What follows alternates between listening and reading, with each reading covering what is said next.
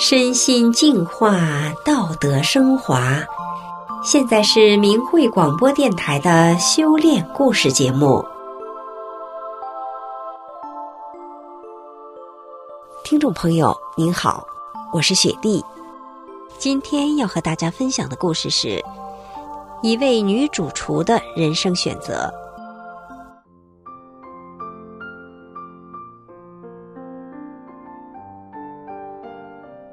故事的主人公姜薇女士是美国一家中餐馆的主厨，一九九三年通过招聘开始任职的，转眼二十四年过去了。餐馆的重点在厨房，工作既紧张又辛苦，是高强度的工作，所以女性当主厨很少见。那么姜薇女士在主厨这个位置上是怎样胜任工作的呢？同事和客人又是怎样看待他的？在这个过程中，他的人生又面临着怎样的选择呢？让我们一起来听听他的故事。姜薇女士一九九三年来到美国，同年在美国休斯顿附近的一家中式餐馆做主厨，同时在餐馆里一起工作的还有另三四名厨师以及两位助炒。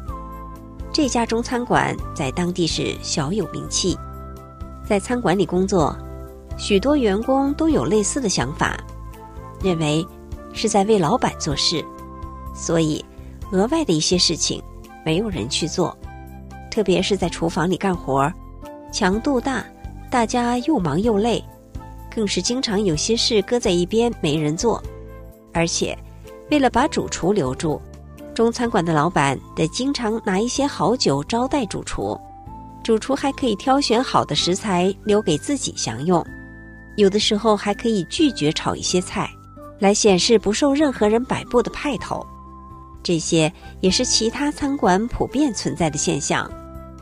可是这些在姜薇主厨这里全都没有。他不但不去享受主厨的特权，还经常把搁在一边没人做的事主动做了。以前他可不是这样，他以前和其他主厨也没有什么两样，该享用的他全都有。那么，这么大的转折是怎么发生的呢？那还得从一九九六年说起。那一年，姜薇回国探亲，得知国内的父母和哥哥开始修炼法轮功。姜薇回忆说：“看到父母练法轮功后。”原来体弱多病的身体康复了，各种疾病都痊愈了，不需要再服用各种药物了。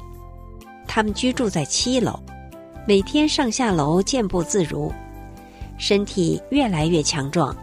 父母不再担心年老生病的问题了，活得心里自信踏实了。父母亲和哥哥心灵上的变化也很大，从他们的言谈举止中可以看出。他们在处事方面能够善解人意，不再计较个人得失，能为他人着想了。哥哥和嫂子也不再为家务争执了，而是互相谦让，家庭变得和睦了。亲眼目睹父母亲和哥哥的这些变化，他的心灵受到了很大的触动。原来，修炼法轮功是如此的温暖和美好。他决定。也要修炼法轮功。从那时起，他走上了法轮功的修炼道路。回到美国之后，他开始了持之以恒的学法和练功。随着他心性的提高，工作环境也随之变得融洽了，而且，原来有的疾病不知不觉中都消失了，感受到了无病一身轻是多么的美好。修炼之后，他完全戒了酒，工作中不再计较个人得失，别人不干的工作，他都自己主动干，放下了一切主厨的优越感和特殊待遇。有时候他休假在家，餐馆工作太多忙不过来，老板会亲自开车接他到餐馆工作，这可是其他餐厅的主厨绝对不会做的。看来老板知道。他这样的主厨实在难得，别人却笑话他，说他是不会做头厨，没有做头厨的派头，不会指挥别人干活。厨房是主厨说了算的地方，也是经常发生矛盾和冲突的地方。姜薇说：“修炼法轮功之后，我时时刻刻提醒自己是修炼人，要按照法轮功的真善忍的标准严格要求自己，修自己的心，在社会中做一个真正的好人。”有一次，餐馆厨房里一名男员工大发脾气，经过了解才知道，他是冲着姜薇来的。原来这位男员工做了几道菜，客人不满意。姜薇对这位男员工说了一句：“不能这样做。”可他不听。客人就向老板反映，老板就问姜薇发生了什么事。他说了过程。老板听完之后非常生气，对姜薇说：“这厨房你是头厨，你说了算。他不听话就让他走路。”意思就是解雇他。这位员工以为姜薇在老板面前说了他的坏话，在整他，所以非常恼火。姜薇心里却想，不能解雇他。第二天上班之后，姜薇用平和的心态，主动和这位男员工交谈。没想到他已经知道了事情的实情，就向姜薇道歉说：“对不起，是我错了。”这个矛盾就这样化解了。后来，这位男员工与姜薇在工作上合作的很愉快，他工作也很努力，而且还主动提出来要跟姜薇学练法轮功。有一位男厨师来餐馆工作已经三年了，有一次，他做的一道菜客人不满意，老板就让姜薇重新做一道菜，本着为客人着想，也为餐馆老板着想，他立即答应了老板的要求。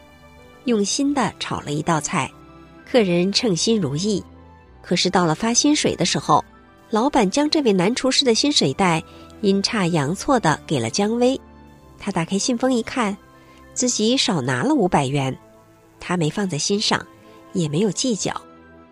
具备这样品行的主厨，老板和员工都看在眼里，明在心里。按照姜薇的话说，其实这么多年过来。老板对法轮功有了正面认识，其他员工也都知道了法轮功的真相。平时我和手下员工相处的时候，都能保持祥和的心态，遇上意见不同的员工都能够宽容对方，使原来复杂的工作环境变得融洽了。二零零二年，姜薇在朋友周老板的一家中式餐馆临时帮忙，当他将一盆烧热的甜酸酱端出来的时候。不小心摔了个四脚朝天，滚烫的甜酸酱倾倒在他的脸上，左脸皮肤被烫红了。